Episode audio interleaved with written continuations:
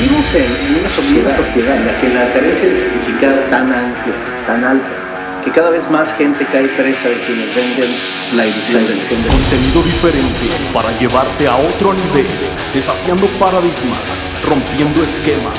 Conéctate con un tipo brillante.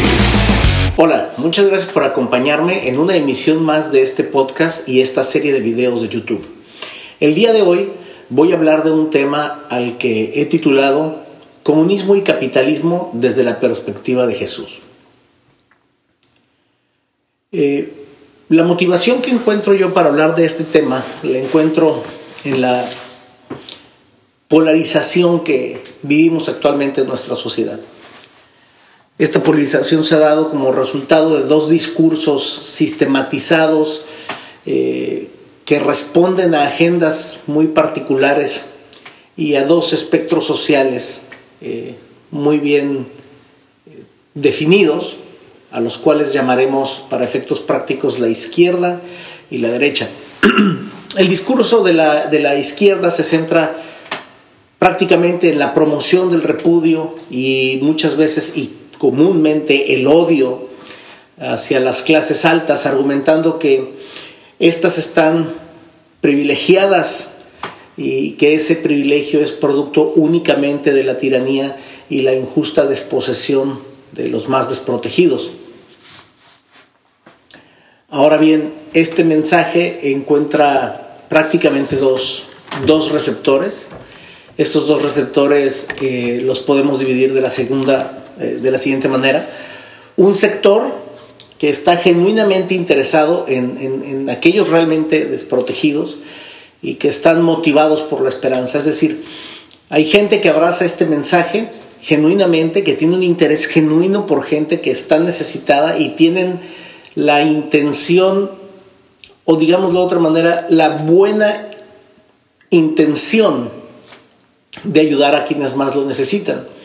Pero por el otro lado, eh, también tenemos a un grupo de gente eh, que no han logrado alcanzar su propósito en la vida y que ven con resentimiento a quienes sí lo han logrado y, de alguna manera adoptan este mensaje porque es mucho más fácil acusar a otros para, eh, para justificar su incompetencia y porque jugar el papel de víctima les genera eh, mejores resultados eh, al corto tiempo, digámoslo así,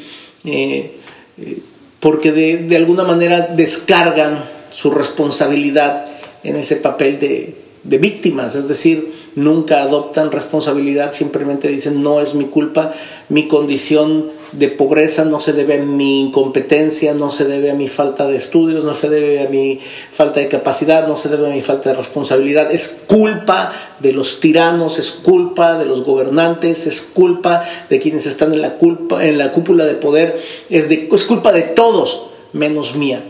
Entonces tenemos tenemos en esas, en esas, en esas aristas, en esos sectores, este, dos tipos de personas, unos bien intencionados que abrazan este mensaje con esperanza y otros que simplemente son resentidos que se justifican con este mensaje porque es mucho más fácil hacer eso que tomar la responsabilidad de encauzar correctamente su vida. Ahora, el discurso de la derecha se centra en exagerar las virtudes de las jerarquías. Ahora,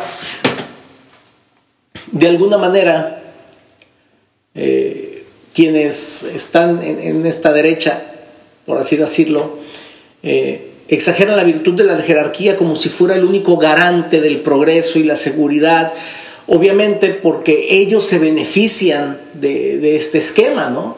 Es decir, por supuesto, vamos a exagerar las virtudes de la derecha porque nosotros estamos siendo extremadamente beneficiados por ese, ese esquema. Entonces, por supuesto, eh, eh, lo van a defender. Y este mensaje también encuentra dos grandes receptores, ¿no? Un sector productivo que cree genuinamente en la competitividad y que eh, abraza la cultura del esfuerzo, que produce beneficios para la comunidad y que se centra en, lo que muchos malamente llaman la meritocracia, ¿no? Y, me, me, causa gracia ese término porque lo utilizan eh, como precisamente para demeritar el hecho de que una persona que por méritos propios ha progresado, este, eh, diciendo, no, es que este tipo de esquema meritocrático, no funciona para todos. ¿no? Eh, pero por otro lado tenemos también un sector desmedidamente privilegiado, frecuentemente sin mérito alguno, hay que decirlo también, y que ve con desdén ¿no? a quienes no pertenecen a su, a su, a su, a su estrato social. Entonces, tenemos aquí una, una, una mezcla, una mezcla interesante, eh, por así llamarlo, tenemos un caldo de cultivo interesante en el que por un lado tenemos gente bien intencionada que quiere ayudar al más necesitado, eh, por el otro lado tenemos gente bien intencionada que cree en el mérito de la cultura del esfuerzo, tenemos eh, por otro lado eh, gente que abraza el mensaje de la izquierda simplemente para justificar su incompetencia, promoviendo el odio a quienes sí han logrado alcanzar metas en la vida que ellos no han logrado. Y por otro lado tenemos también a un grupo de beneficiados desmedidos sin mérito alguno, en muchas ocasiones, que también han promovido eh, el desdén y el desprecio hacia aquellos que no pertenecen a su, a su, a su, a su clase social. Ahora bien, eh, en ambas ideologías, de izquierda y de derecha, el problema se centra básicamente en las estructuras, ¿no? en las estructuras jerárquicas. Eh, el día de hoy, por ejemplo, yo estaba platicando con un amigo mío de la ciudad de Morelia, con el, con el pastor Eric Rodríguez, y hablábamos precisamente de, de, las estructuras de poder, de las jerarquías de, poder que existen. Y, yo le decía, bueno, es que las estructuras eh, jerárquicas, ya sean sociales, económicas, de gobierno, este, son inevitables. Yo no digo que sean lo mejor, pero son inevitables, ¿no? Eh, tan pronto como, como nosotros nos damos cuenta de que vivimos en una sociedad y que somos seres sociales, que dependemos de la interacción con otros eh, y que todos tenemos habilidades diferentes, unas ciertamente eh, más necesarias que otras, en ese momento nos damos cuenta que las jerarquías son inevitables. Ahora, cuando nosotros hablamos de estas jerarquías, de esta estructura de gobierno, de estas mm, estructuras jerárquicas, requiere que nosotros hablemos de ello como individuos civilizados, inteligentes y comprometidos con la verdad y el iba a decir el bien común, pero prefiero decirlo con la verdad y la virtud, ¿no? Entonces, punto número uno, vamos a, vamos a, partir de, una pregunta. ¿Por qué existen las estructuras? Bueno, en mi concepción personal, en mi, en mi enfoque personal, como ya lo mencioné, las estructuras son inevitables, simple y sencillamente por la necesidad que existe de solucionar problemas o perseguir objetivos de valor en un contexto colectivo. Eh, si nosotros, por ejemplo, decimos el, hambre, es un problema generalizado, el hambre es un problema de, del mundo, ¿no? no es un problema que le atañe solamente a, a un sector, es un problema general. Tenemos que solucionarlo.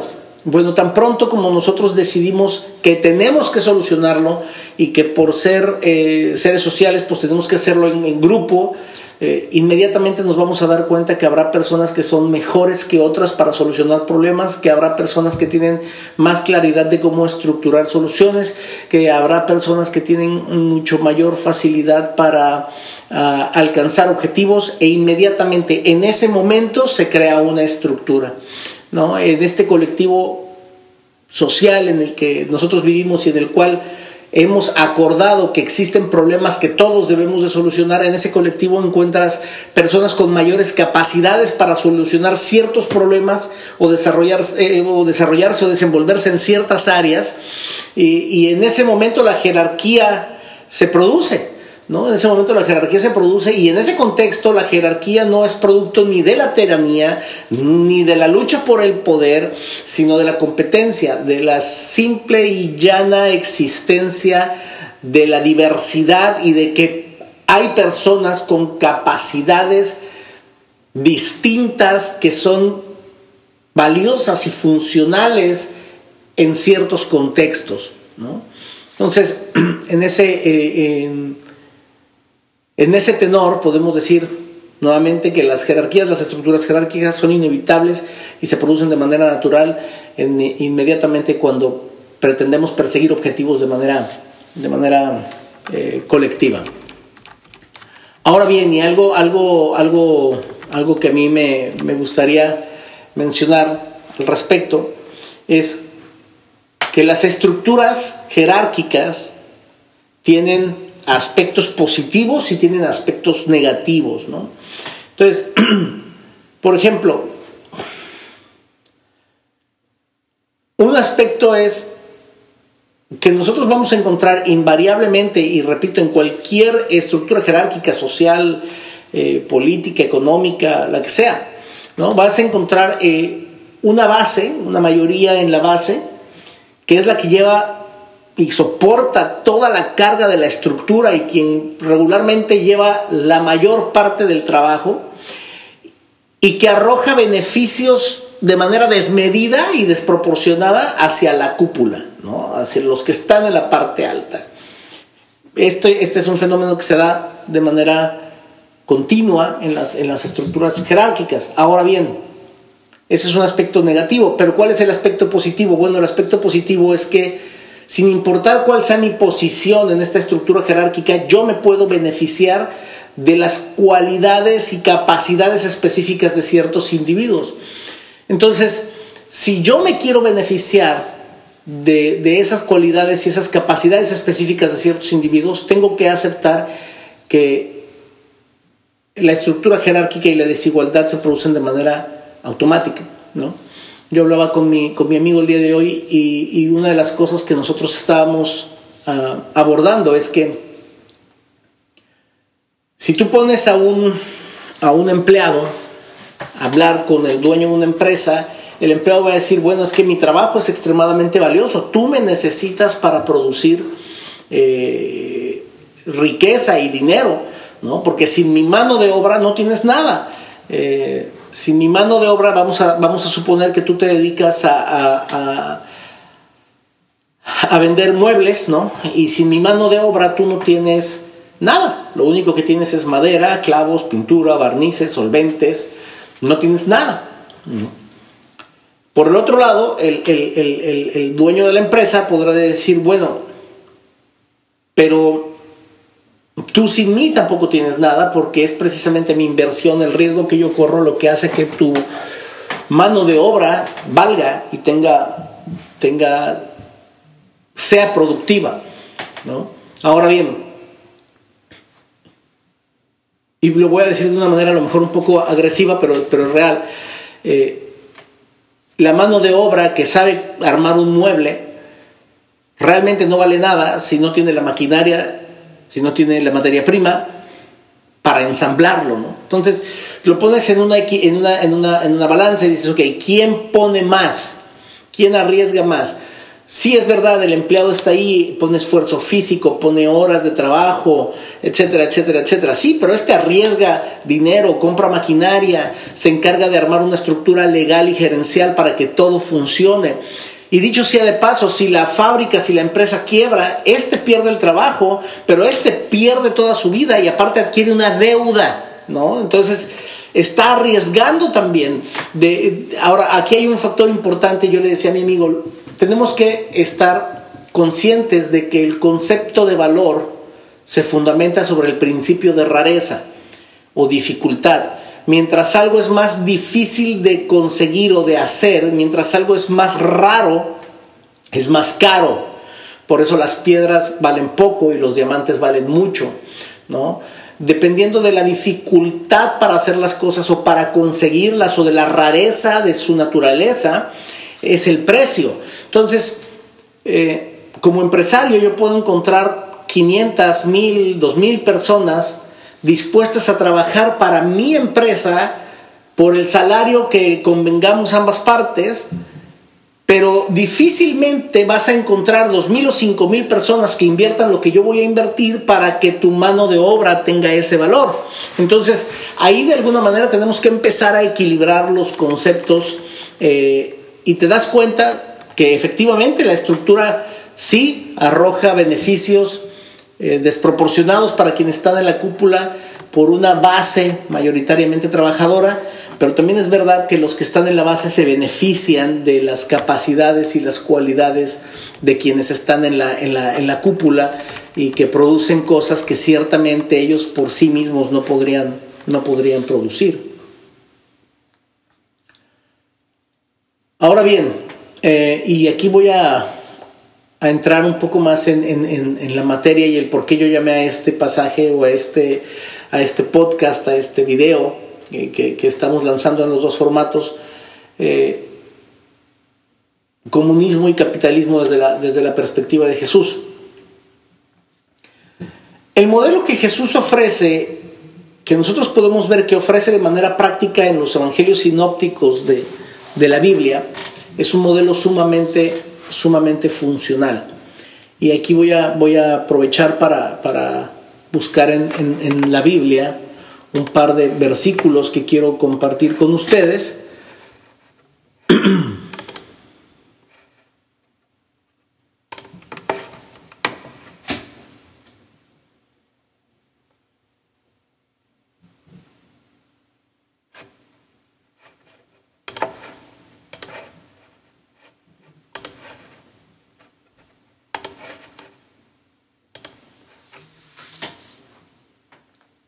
aquí voy a aprovechar para buscar en la Biblia un par de versículos que quiero utilizar para compartir con ustedes y para que, para que comprendan por qué creo que el modelo de Jesús es un modelo práctico, el modelo que Él ofrece eh, y que nosotros vemos que Él ofrece en, los evangelios sinópticos me parece bastante, bastante útil. Eh, en el Evangelio de Marcos, por ejemplo, ¿no? aquí vamos a buscar el Evangelio de Marcos en el capítulo 14 eh, y versículo 7, por ejemplo, ¿no? Entonces vamos a ver, es un pasaje bastante conocido, desde el, desde el versículo 3 encontramos que Jesús se encuentra en, en, Betania, en casa de un, de un, leproso, dicho sea de paso, y estando sentado ahí en la mesa con este leproso, este, viene una mujer, ¿no? Este, y, y derrama perfume en los pies de, en los pies de Jesús. Entonces, eh, era un perfume caro, ¿no? literalmente el pasaje dice que era un, perfume de nardo muy, muy caro.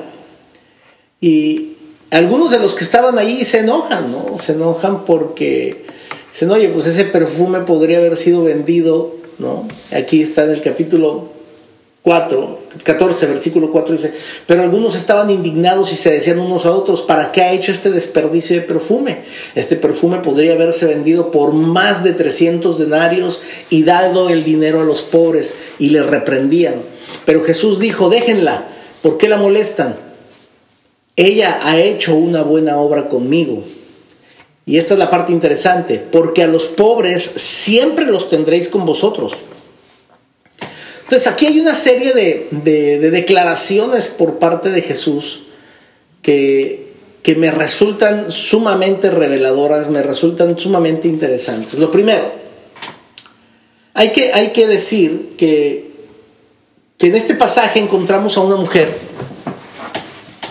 que viene y ciertamente nosotros no conocemos el contexto social de esta mujer, si era rica, si era pobre, pero lo que sí sabemos es que el pasaje dice que el perfume valía más de 300 denarios y hay que caer en cuenta de que un denario era el, salario de un día de trabajo. ¿no? Esto lo podemos ver en, el libro de Mateos. Eh, eh, en el libro de Mateo encontramos ahí el pasaje que dice que acordó con los jornaleros pagarles un denario al día. Entonces un denario era el salario de trabajo de un día. Esta mujer llega y pone para, que nosotros tengamos en términos prácticos y podamos entender, lanza el salario de todo un año en los pies de Jesús. Y aquí, aquí emerge eh, uno de los grupos de los que yo hablaba al inicio, ¿no? No sabemos si estos realmente estaban indignados porque realmente tenían interés en los pobres, diciendo, lo podríamos haber vendido y darle de comer a los pobres, ¿no? Que esto me recuerda a, muchos políticos de, nuestros tiempos que, que Seguro estoy que no les importan los pobres, pero que los pobres son siempre un buen estandarte para quien quiera aparentar virtud y bondad. Es decir, y esto es algo que mucha gente también lo practica de manera, de manera inconsciente. Esto se llama empatía reflectiva o empatía por reflejo. ¿Qué quiere decir esto? Hay gente que cree que por el hecho de sentir lástima por otro, él es bueno. Eso está completamente equivocado. El hecho de que tú sientas lástima por alguien no te hace bueno. El, día que, el hecho de que tú digas, es que yo quiero ayudar, no te hace bueno. Y es más, en la gran mayoría de los casos yo dudaría de que una persona sea buena cuando dice eso y a lo mejor simple y sencillamente quiere aparentar ser bueno. De hecho, me he dado cuenta que mucha gente hoy día que tiene problemas muy difíciles personales, temas complicados que solucionar en su vida personal, encuentra en adoptar una personalidad pseudomoralística eh, satisfacción. Es decir, no puedo enderezar mi vida, pero entonces me voy a involucrar en tratar de ayudar a los pobres, el medio ambiente, para que así por lo menos, aunque no solucione mis problemas, parezca una buena persona. Y, aquí, y lo repito nuevamente, los políticos son, son, son, son maestros en esto, ¿no? Entonces nosotros encontramos en este pasaje a un grupo de personas que emerge inmediatamente, que podremos decir, son el comunismo. El comunismo que dice, no, ¿por qué le das a él? O sea, ¿por qué le tiras el dinero a Jesús en los pies? Mejor vamos vendiéndolo y démosle a todos, ¿no? Este, y Jesús dice, no, déjenla, ha hecho lo correcto. A los pobres siempre los tendrán. Esa declaración se me hace increíble. Jesús está dando por hecho, por sentado, declarando que los pobres siempre van a existir, que la pobreza nunca se va a acabar, que la injusticia, la inequidad, la inigualdad siempre van a estar ahí. Y de hecho, parece que hasta lo ve bien, porque dice a los pobres siempre los tendrán, déjenla, es decir, no me interesa en lo absoluto que venda el perfume para que le den de comer a los pobres, déjenla porque hizo lo correcto conmigo. Ahora bien, y esto es, esto es eh, interesante de, mencionar, hay tres cosas que generan poder en la vida. La primera cosa que te genera poder es el conocimiento, la información es poder. Cuanto más tú sabes de una persona, más poder tienes sobre de ella. Cuanto más tú sabes de un tema, más poder tienes sobre ese tema. La segunda cosa que te da poder son las masas. Mientras más gente mueves, mientras más gente representas, más poder tienes. Y lo tercero es el dinero. Mientras más dinero tienes, también más alcance tienes. Jesús, tenía las tres cosas. Porque hay muchas personas que, se enfocan en, Jesús el pobre, el, carpintero, pero, pero si nosotros leemos realmente la historia y nosotros leemos los evangelios sinópticos que están ahí a la luz de, de, cualquier persona que quiera comprar una Biblia y que de hecho hasta en internet los puede encontrar, Jesús tenía de su parte sí muchos pobres, lo seguían muchísimos pobres y eran parte de su estructura de poder. Pero también había gente poderosa que estaba del lado de Jesús. Y ahí nosotros en esa estructura de poder de Jesús encontramos a José de Arimatea, nosotros encontramos ahí a Nicodemo, encontramos ahí en el Evangelio de Lucas en el capítulo 8 versículos del 1 al 3 que dice que había muchas mujeres que daban de su riqueza a, Jesús.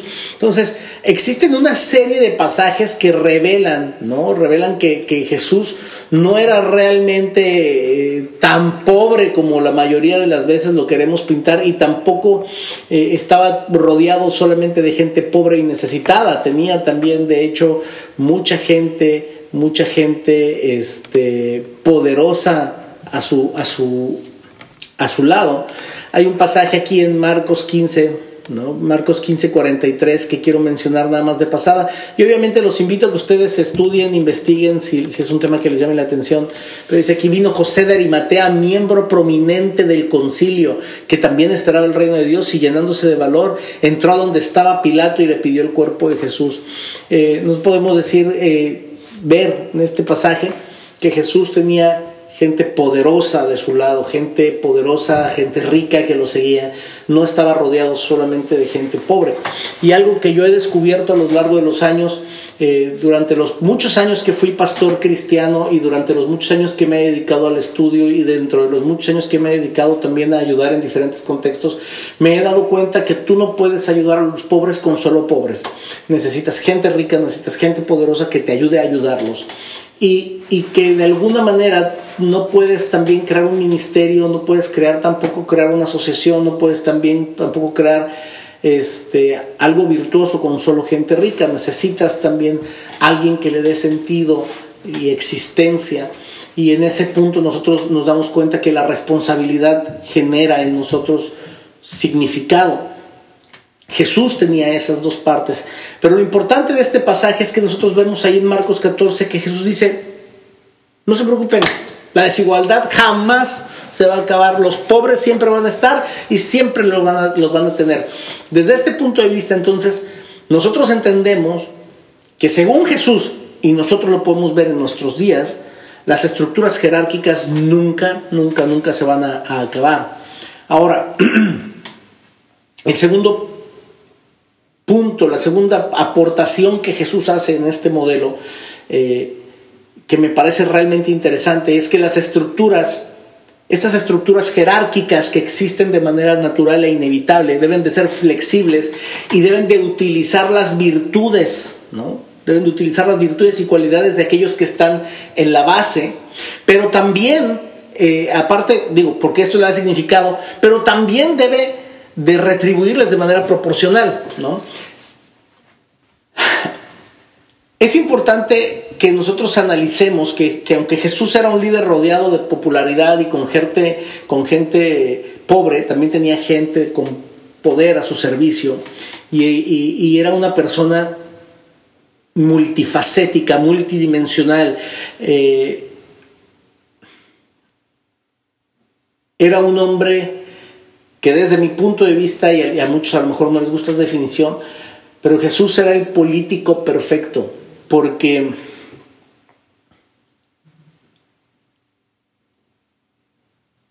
en su estructura, que era una estructura de poder, él utilizaba las virtudes y las cualidades de aquellos que estaban a su alrededor de la base, porque esto le permitía, le daba propósito y significado a su existencia. Y, y que, aunque era un líder rodeado de popularidad, con acceso a gente poderosa, eh, era un hombre que seguía siendo cercano a la base y le permitía a quienes estaban en la base eh, servirle. Lo podemos ver ahí en el, pasaje de, de Marcos que acabamos de ver, en el que dice, déjenla, déjenla que, que tire el perfume en mis pies, déjenme a mí beneficiarme de ese año de salario, eh, que aunque para muchos de ustedes parezca algo alarmante, es bueno porque yo le estoy permitiendo a ella que ese año de salario tome significado, no por lo que representa para mí, sino por lo que representa para, para ella.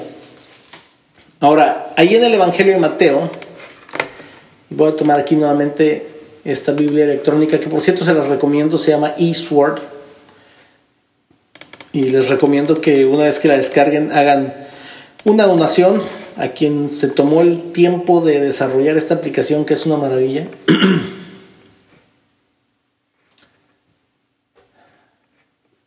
Fíjense bien en este pasaje aquí en Mateo 20, 20 27. Dice, ellos le dijeron, estamos aquí porque nadie nos ha contratado. Y Jesús les dijo, vayan también ustedes a la viña. Eh, si ustedes siguen leyendo el pasaje en el 8, 9 y 10, dice que fueron llegando todos los que había contratado en el transcurso del día. ¿no? Y en el versículo 10 dice, cuando llegaron los que fueron contratados primero pensaban que recibirían más que los que fueron contratados al final porque todos recibieron un denario cada uno, todos recibieron exactamente lo mismo. ¿Por qué toco este pasaje? Porque Jesús de alguna manera le estaba pagando lo mismo a quienes llegaban al final que quienes llegaban al principio. Los que llegaban al principio creían que merecían más. Pero Jesús les contesta algo bien, bien elemental. Jesús les dice, a ver, yo acordé contigo esto, sí, tú lo aceptaste, sí, ¿por qué tendría que pagarte más? ¿Por qué tendría que darte más? Tú y yo teníamos un acuerdo. Si a él yo le quise dar más por menos trabajo, ese es mi problema, es mi dinero y yo puedo hacer lo que yo quiera con mi dinero. Y esto es una parte que, a, quienes están cargados a la izquierda, al comunismo, no le gusta mucho, ¿no? Porque si no, oye, nosotros trabajamos más y recibimos lo mismo, teóricamente recibimos menos porque empleamos más horas de trabajo en hacerlo y Jesús dice, bueno, sí, pero es mi dinero, yo se lo doy a quien yo quiera. Y esto es parte de lo que, de lo que nosotros vemos que sucede alrededor de mucha gente y nos sirve igual como referencia para soportar el pasaje anterior. Dice, un denario era el salario de todo un día de trabajo y esta mujer estaba tirando 300 denarios en los pies de Jesús. Jesús no tenía ningún empacho en beneficiarse de ese año de trabajo. Jesús no tenía ningún empacho en, en utilizar ejemplos donde decía, sí, hay gente que recibe más y hay gente que recibe menos. Así es la vida. No a todos reciben lo mismo. Sopórtalo, acéptalo y adáptate, ¿no? Entonces, eh, son pasajes que para mí me resultan sumamente reveladores porque vemos efectivamente que Jesús dice, sí, las jerarquías existen, prevalecen, van a estar ahí siempre, pero estas, estas jerarquías deben de ser flexibles y deben de darle acceso a quienes están en la base a participar es decir, la estructura debe de utilizar las virtudes de quienes están en la base para que le den significado y sentido y propósito a la vida de quienes están en la base. Ahora, la tercera aportación de Jesús en este modelo, que es algo que también a mí me llama poderosamente la, atención, y todo esto lo podemos ver analizando simplemente eh, los tres años de trabajo de Jesús, de los que existen registro, por lo menos bíblico y, y también histórico. Las estructuras de Jesús, o la estructura de Jesús nos invita a que nuestras estructuras actuales retribuyan de manera proporcional a quienes están en la base para una sola razón, con un solo propósito, atenuar los efectos de la desigualdad, convirtiéndola en una estructura sostenible y sustentable. ¿Qué quiere decir esto? Sí, la desigualdad existe, sí, la injusticia existe, sí, las estructuras existen, pero podemos atenuarlas, es decir, podemos equilibrarlas. Por eso le llamo a esto el equilibrio de Jesús, ¿no? El equilibrio eh, eh, de un modelo funcional, práctico.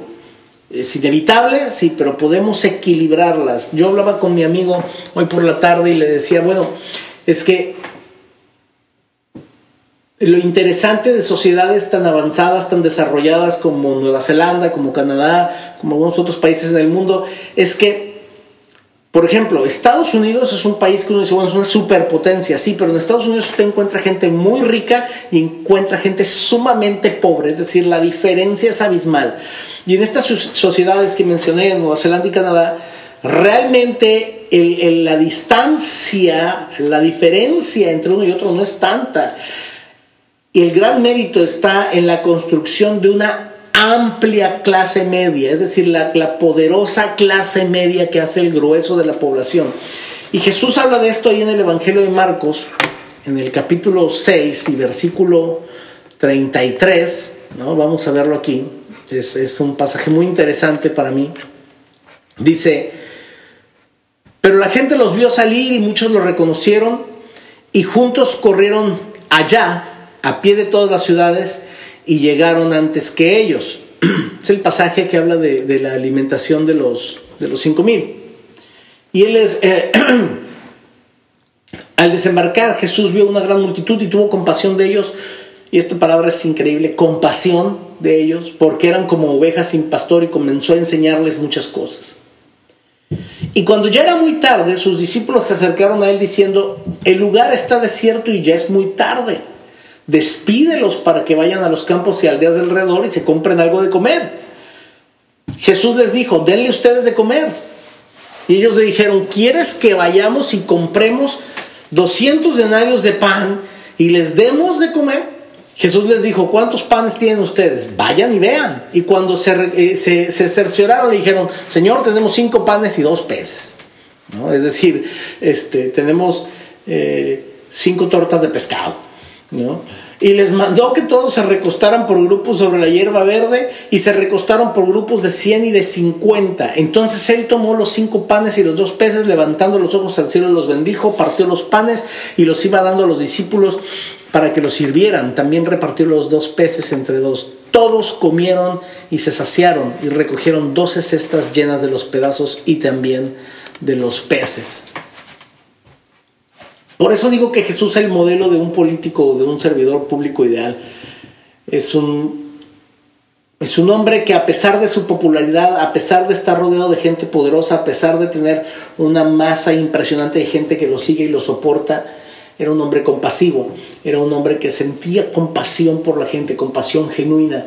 Esto es una virtud que muy poca gente tiene. Es decir, el hecho, no, no, no confundamos lástima con compasión. La lástima es, es, algo basado meramente en, el, en nuestro concepto de la desgracia que, le pudo haber caído a una persona.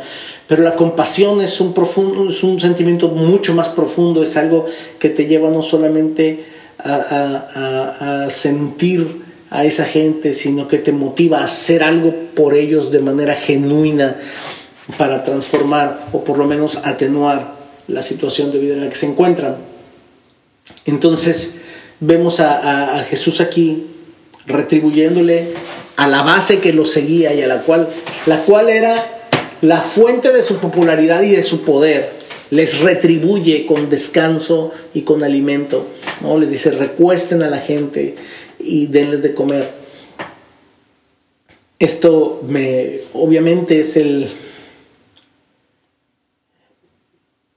es el mensaje central de, del equilibrio que Jesús encuentra entre el poder y la necesidad, ¿no?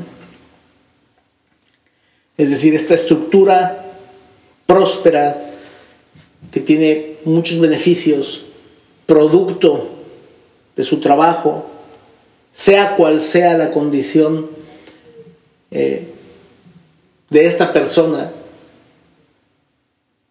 debe de ser flexible para tocar las bases y, retribuirles de manera compasiva.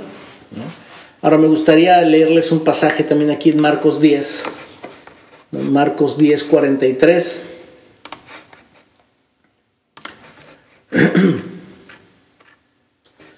Dice, pero entre ustedes, voy a leer un versículo, un versículo un poco antes. Voy a leerles desde, desde el versículo 37. Jacobo y Juan se acercaron a Jesús y el versículo 36, 35 dice, Jacobo y Juan, Marcos 10, 35, Jacobo y Juan, los dos hijos de Zebedeo, se acercaron a Jesús diciendo, Maestro, queremos que hagas por nosotros lo que te pidamos. Jesús les dice, ¿qué quieren que haga por ustedes? Ellos le dijeron, concédenos que en tu gloria nos sentemos uno a tu derecha y el otro a tu izquierda. Jesús les dijo, ustedes no saben lo que piden. Pueden beber de la copa que yo bebo o ser bautizados con el bautismo que yo soy bautizado, obviamente refiriéndose a Jesús a su muerte. Le respondieron, podemos. Y Jesús les dijo, la copa que yo bebo beberán y serán bautizados con el bautismo que yo soy bautizado. Pero el sentarse a mi derecha o a mi izquierda no es mío el concederlo, sino que es para quienes ha sido preparado. Al oír esto, los diez comenzaron a indignarse contra Jacobo y Juan. Llamándolos junto a él, Jesús les dijo, ustedes saben que los que son reconocidos como gobernantes de los gentiles se enseñorean de ellos y que sus grandes ejercen autoridad sobre ellos. Pero entre ustedes no es así, sino que cualquiera de ustedes que desee llegar a ser grande será su servidor. Y cualquiera de ustedes que desee ser el primero será siervo de todos. Es decir, Jesús aquí da una clase básica de lo que es la política social. Jesús dice, el propósito de esta estructura de poder que hemos creado a lo largo de tres años de ministerio, porque está, Jesús está hablando poco tiempo antes de ser crucificado. Jesús les dice, el propósito de esta estructura que nosotros hemos creado, en la que hay miles de personas siguiéndonos, porque Jesús su popularidad era enorme, esta estructura, el propósito de esta estructura, la esencia de esta estructura, no es el poder, es el servicio. Si nuestros gobernantes entendieran que el propósito de la existencia del gobierno es servir a sus ciudadanos, obviamente tendríamos mucho más sociedades mucho más desarrolladas. Por eso es que digo que Jesús proporciona un equilibrio en, las perspectivas de, de la estructura de poder. Nosotros vemos repetidamente a Jesús siendo beneficiado de su popularidad, pero también lo vemos siendo compasivo y sirviendo a las masas a las que él se debía. Ahora, la última aportación que yo veo en el modelo de Jesús para, para como una opción viable y equilibrada entre el capitalismo y el socialismo es que una sociedad sofisticada debe producir subconjuntos jerárquicos para la mayor cantidad de personas posibles. Es decir, como las jerarquías y las estructuras de poder son inevitables, como somos seres colectivos y pertenecemos nosotros, cada uno de nosotros pertenece a diversos y, variables grupos estructurales, es necesario que, una sociedad sofisticada, avanzada, produzca esos demasiados, varios subconjuntos jerárquicos para la mayor cantidad de personas para que en diferentes grupos ocupen diferentes posiciones, alguna vez en la cima, alguna vez en la base, alguna vez en medio, pero siendo parte de diferentes subconjuntos jerárquicos es más fácil el, correcto desenvolvimiento de una sociedad. Esto nosotros lo vemos en Lucas capítulo 10 y versículo 1, en Lucas capítulo 6 y versículo 13, y en Marcos capítulo 5 versículos 37 y así sucesivamente en diferentes pasajes de la Biblia, donde nosotros vemos que Jesús primero tenía un grupo de 70, por ejemplo. Había miles que lo seguían. Además, vamos a revisar los pasajes. Lucas 10.1. ¿no? Este, Lucas 10.1 dice, después de esto el Señor designó a otros 70 y les envió de dos en dos delante de él a toda la ciudad y lugar a donde él había, había ido. Luego vemos en Lucas 6.13, por ejemplo,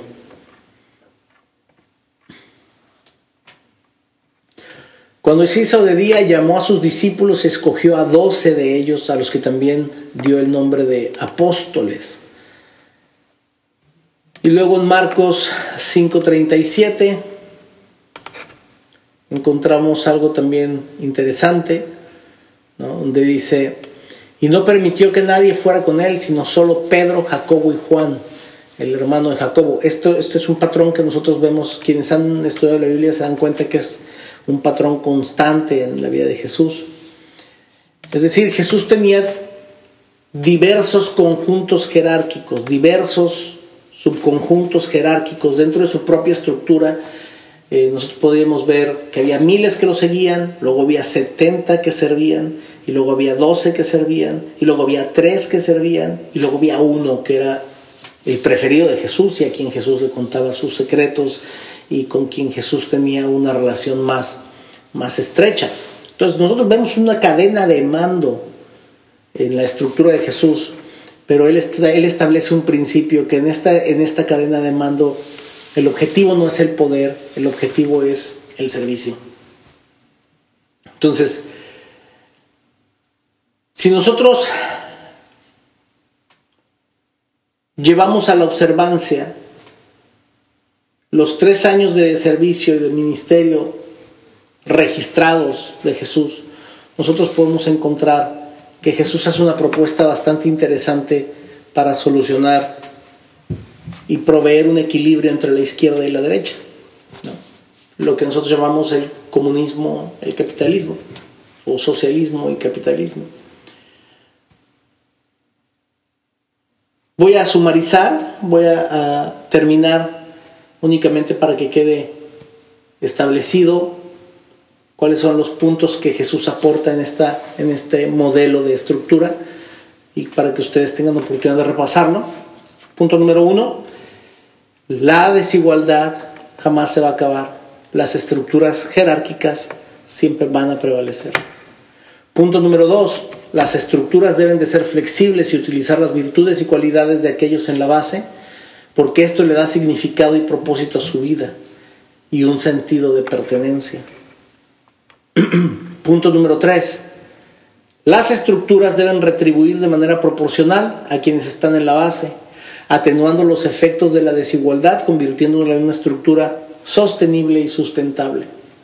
Y el punto número cuatro, una sociedad sofisticada debe de producir subconjuntos jerárquicos para la mayor cantidad de personas posibles, para que estos encuentren funcionalidad en diversos contextos.